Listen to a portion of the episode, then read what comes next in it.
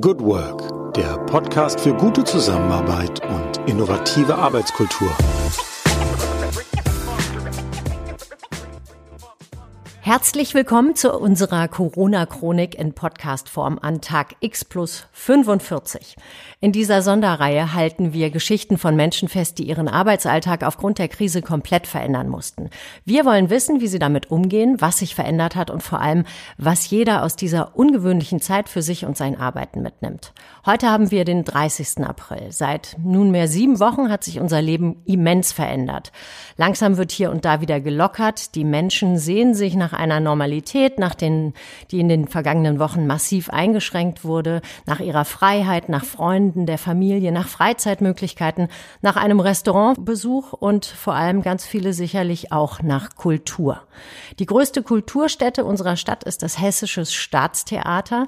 Wie hier die Arbeit hinter den Kulissen in den vergangenen Wochen, heute und in der Zukunft aussieht, das möchte ich mal wissen und ich freue mich sehr mit dem Intendanten Uwe Erik Laufenberg zu sprechen. Hallo, Herr Laufenberg. Schön, Sie zu hören. Hallo, Frau Lange. Grüße Sie. Hallo, wie geht es Ihnen persönlich? Na, es ist mir schon besser gegangen in meinem Leben. Das kann ich irgendwie nicht leugnen. Das kann ich Ihnen glauben. Freitag, der 13. ist eigentlich ein guter Tag in diesem Jahr gewesen. Da lief die Aufführung von äh, Maxim Gorkis ähm, Wasser Schelesnova und ich glaube, das war ganz gut ausverkauft, das Haus, richtig? Das war da ausverkauft, also nicht ganz ausverkauft, aber es sind dann nicht mehr so viele Leute gekommen, weil es irgendwie schon klar war, ähm, oh je, das wird brenzlig und wahrscheinlich gehen die Theater zu, was sie ja dann auch äh, wurden. Also es ist tatsächlich Freitag der 13.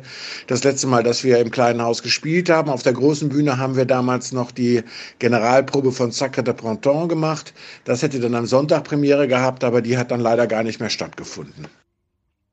Am Montag drauf war dann alles vorbei. Wissen Sie noch, was Sie gedacht haben und was in Ihnen vorging, als es hieß, so, nun ist auch äh, für die Kultur Corona-Pause angesagt? Das ging ja die letzten Tage schon so. Man hatte irgendwie tatsächlich so das Gefühl, man ist vor einer Zeit, also so was völlig Unwirkliches. Morgen passiert was völlig anderes. Ich glaube, bevor Revolutionen ausbrechen oder Kriege oder bevor irgendwelche großen Katastrophen passieren und man das vorher äh, riecht irgendwie. Äh, so hat man sich eigentlich da angefühlt. Und äh, man hat natürlich immer die Hoffnung gehabt, okay, vielleicht geht's ja schnell vorbei. Man hat ja irgendwie die Hoffnung, wenn wir jetzt da durch müssen, dann gut, machen wir es jetzt, aber hoffentlich ist es schnell vorbei. Aber es äh, Jetzt, Sie haben ja gerade gesagt, Tag 45 und es ist ja ein Dauerbrenner und das Ende ist ja überhaupt noch nicht abzusehen. Und äh, wir haben dann wirklich den äh, Betrieb ganz runtergefahren. Das heißt also wirklich nur noch die Techniker, die hier die Heizung und die äh, Geräte kontrollieren, waren da und hier wurden ein bisschen an den Böden und an den, an den Türen gearbeitet.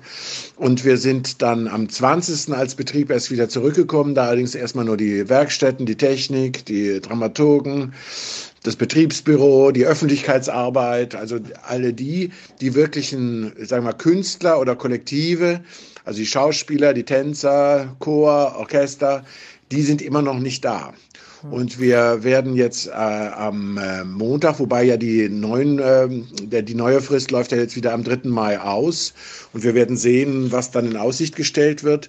Aber äh, die Schauspieler kommen halt jetzt am 3. und 4. Äh, Mai wieder und wir versuchen unter den Bedingungen, die jetzt gehen, also anderthalb Meter Abstand, ähm, sonst Maske tragen und so weiter und so fort, ähm, versuchen wir Proben zu machen, wenigstens Leseproben. Und wir haben uns halt ein neues Projekt ausgedacht, nämlich die Beckett-Trilogie mit äh, Glückliche Tage Frühjahr 2020 mit Warten auf Godot oder den Impfstoff oder irgendeine Rettung.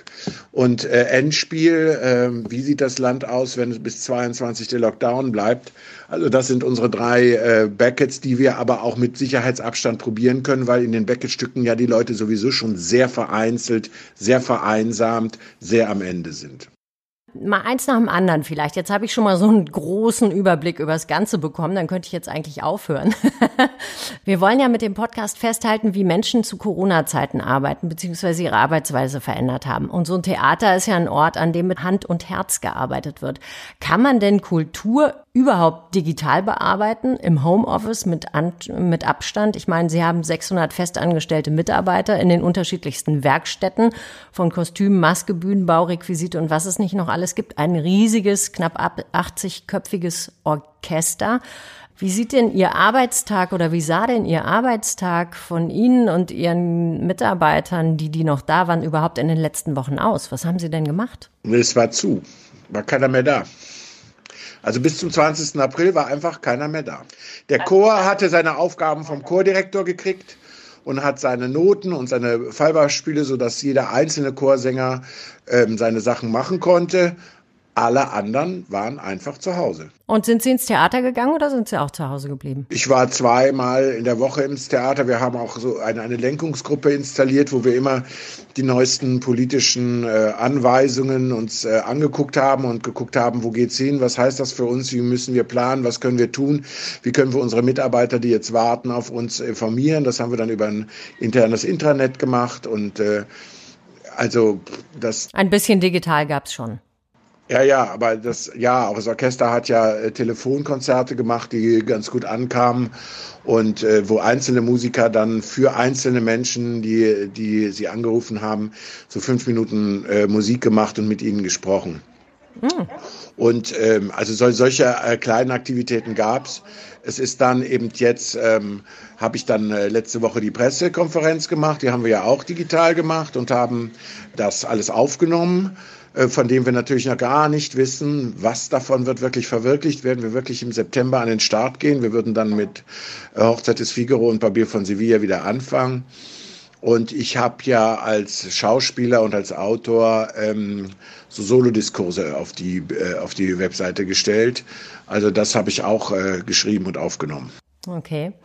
Morgen ist ja der 1. Mai. Eigentlich wäre das der Beginn der internationalen Mai-Festspiele gewesen. Eine Sonderreihe mit vielen herausragenden Aufführungen, internationalen Gästen.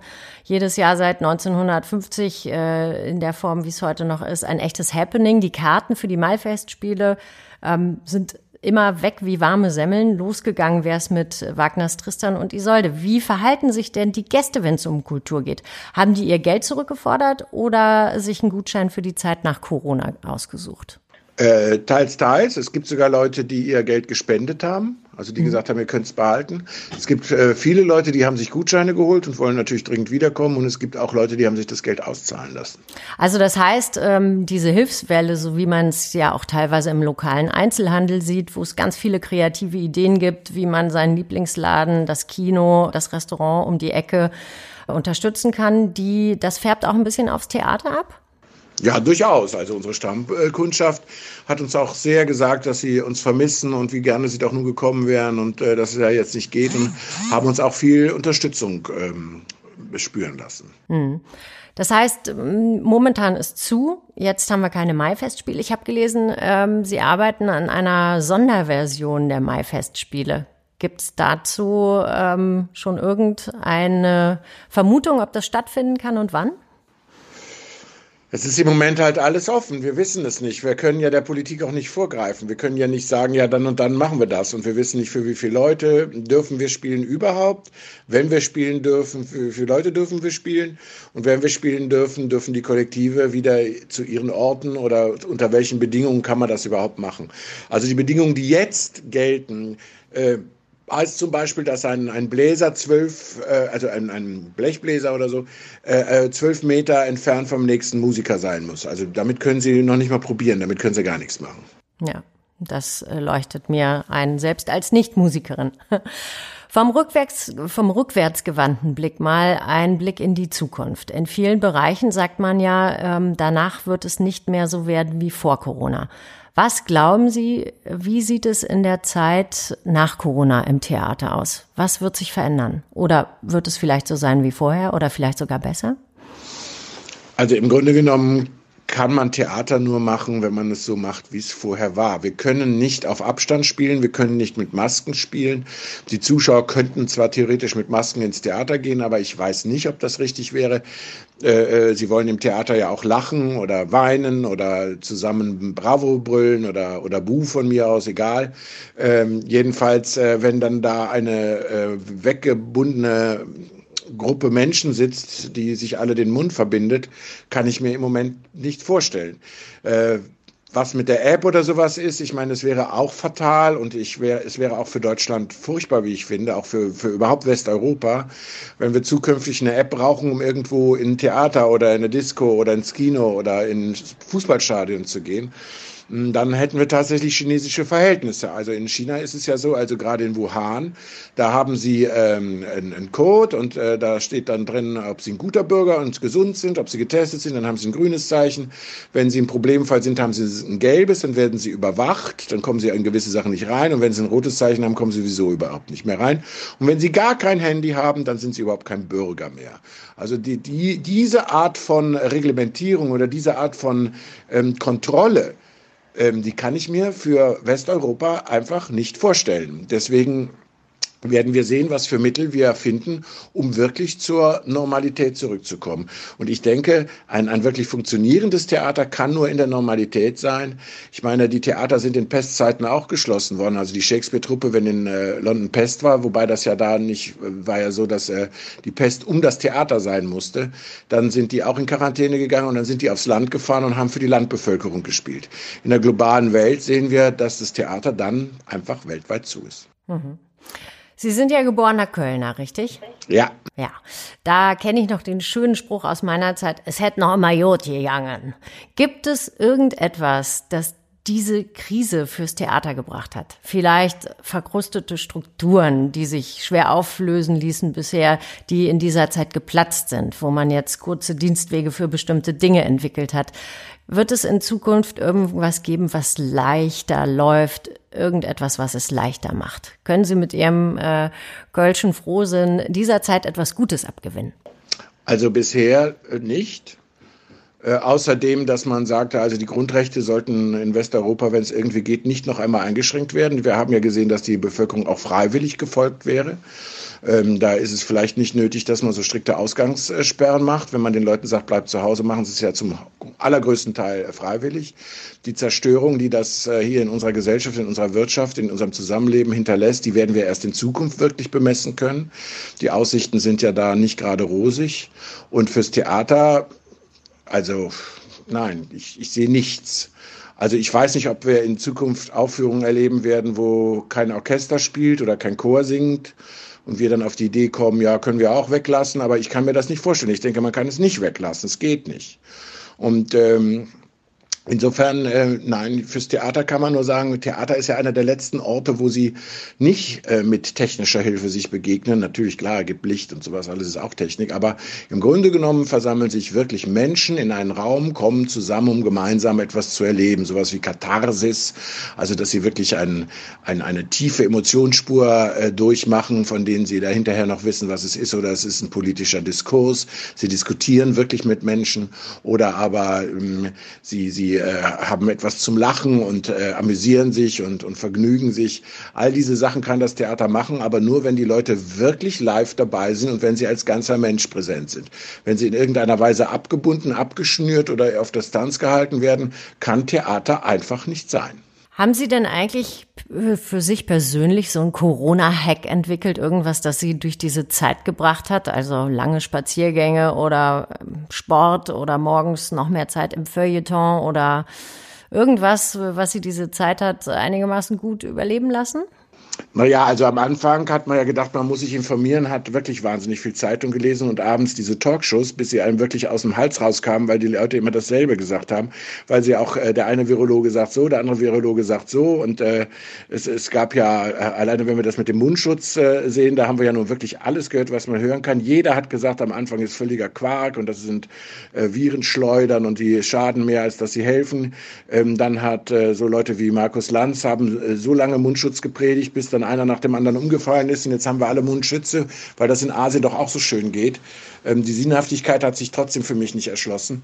Also ich, ähm, und dieses ganze dauernd sich informieren wollen, weil man ja immer in der Hoffnung lebt, äh, man kriegt jetzt mal eine Perspektive geboten. Aber die Perspektive ist ja bis heute im Grunde genommen ausgeblieben. Wenn man damit durch war, habe hab ich dann angefangen, ähm, äh, natürlich am Anfang Bücher zu lesen, die ich sonst vielleicht in, in, jedenfalls in der Masse nicht gelesen hätte. Und ähm, äh, was man sonst so macht. Wenn man einen Hund hat, geht man natürlich auch raus und spazieren. Ist ja auch schön, dass man in diesen Zeiten einen Hund hat, äh, weil mit dem äh, war ja wenigstens ein gewisser Bewegungsradius garantiert. Aber im, im Grunde genommen, wissen Sie, seitdem ich vielleicht zwölf oder sowas bin, 13, bin ich wenigstens zwei bis dreimal äh, in der Woche im Theater oder auch im Kino oder im Konzert gewesen. Und eine so lange Strecke wirklich nur mit sich zu Hause beschäftigt zu sein, das kenne ich gar nicht. Also ich, ich kannte das nicht. Und äh, ich kann nicht sagen, dass, also ich muss eher gucken jeden Tag, dass ich nicht in irgendeine Depression verfalle und muss mir dann selber wieder gute Laune machen und muss irgendwas finden, dass ich so wie Winnie in glückliche Tage sage, es war ein glücklicher Tag, ich habe es wieder geschafft. Hm. Aber die Aufgabe, äh, das zu schaffen, ist schon ein immenser Krafttakt. Naja. Theater ist ja auch immer ein Ort, an dem so zeitkritische Sachen oder etwas, was die Gesellschaft bewegt, betrachtet wird und auch gerne mal auf die Schippe genommen wird oder wo auch wirklich mal die Meinung darüber rausgelassen wird. Wie viele Autoren gibt es schon, die an dem ersten Corona-Stück arbeiten und gibt es schon eine Idee, das auf die Bühne zu bringen in Wiesbaden? Das weiß ich nicht, aber wir haben im Schauspiel im nächsten Jahr zwei Texte gehabt, die äh, von einer solchen brisanten Aktualität plötzlich geworden sind. Das ist einmal von George Bernard Shaw, The Doctor's Dilemma. Da gibt es nicht genug äh, Impfstoff für, für Leute, die äh, eine Krankheit haben, die zum Tode führt. Und dann wird diskutiert, wer kriegt denn diesen Impfstoff? Also der hat, der, der Arzt kann nur zehn Patienten aufnehmen für diesen Impfstoff, den er entwickelt hat. Und er hat aber wenigstens äh, elf Leute, die den unbedingt jetzt sofort brauchen. Mhm. Und wer wird da aussortiert? Das wird in diesem Stück diskutiert. Ähm, also dann das andere ist Brave New World von Huxley. Wir sind ja im Moment ähm, sozusagen angehalten, alle gleich zu reagieren, brav zu sein. Äh, wir sollen uns an alle Regeln halten, damit es auch funktioniert. Der brave, folgsame Bürger ist äh, gefordert.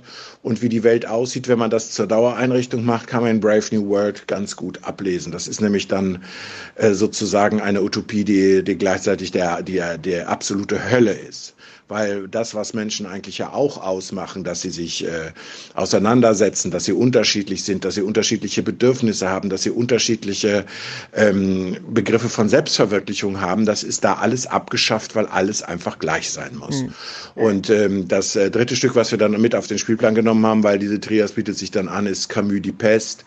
Leute, die eingeschlossen sind und gegen diese Pest, also die, gegen diesen sicheren Tod sozusagen anarbeiten. Und bei Camus ist es ja so anrührend, dass er als Existenz Existenzialist trotzdem diesen humanen Gedanken nicht verliert. Ähm, selbst wenn wir annehmen, es gibt keinen Gott, der das alles uns, über uns gebracht hat oder der diese Aufgabe von uns will, dass wir daran wachsen, ähm, können wir als Menschen daran wachsen, wenn wir äh, human denken und ähm, uns nicht vom Tod oder von der Pest erschrecken lassen. Ja, das zeigt mal wieder, so alt wie das Theater auch ist, so aktuell ist es immer wieder. Es kommt alles wieder zurück. Wahnsinn.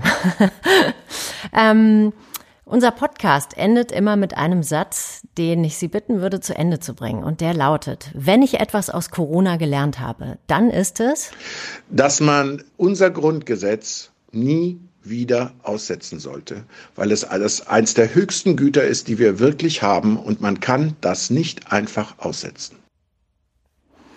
Ein guter Schlusssatz. Ja, wunderbar. Ich danke Ihnen ganz, ganz herzlich für Ihre Zeit, Herr Laufenberg. Ich hoffe, dass wir uns bald im Theater auf ausverkauften Rängen wiedersehen und dass alles so wunderbar ist wie vorher, nämlich ein ganz tolles Haus mit einem tollen Team und wunderbaren Stücken. Und nächstes Jahr feiern wir die Maifestspiele in doppelter Form. Will ich doch hoffen. Ja, das will ich auch hoffen. Ich danke Ihnen auch ganz herzlich, ja? Danke für den Blick hinter die Kulissen und bleiben Sie gesund, okay? Und euch danke ich auch fürs Anklicken und Reinhören. Bleibt gesund und hört morgen wieder rein, denn jeden Tag haben wir für euch eine neue spannende Folge. Viele Grüße und Tschüss, sagt eure Nico Lange. Ja, das war's für heute wieder in unserer Corona-Chronik im Podcast Good Work, dem Podcast für gute Zusammenarbeit und für zukunftsfähige Arbeitskultur. Wenn ihr Lust habt, noch weitere Folgen euch anzuhören, schaut einfach auf www.umig.de slash podcast oder über iTunes und Spotify. Ich freue mich, euch wieder hier zu hören und habe am Ende nur einen einzigen Wunsch an euch, nämlich bleibt gesund. Eure Julia Jankowski.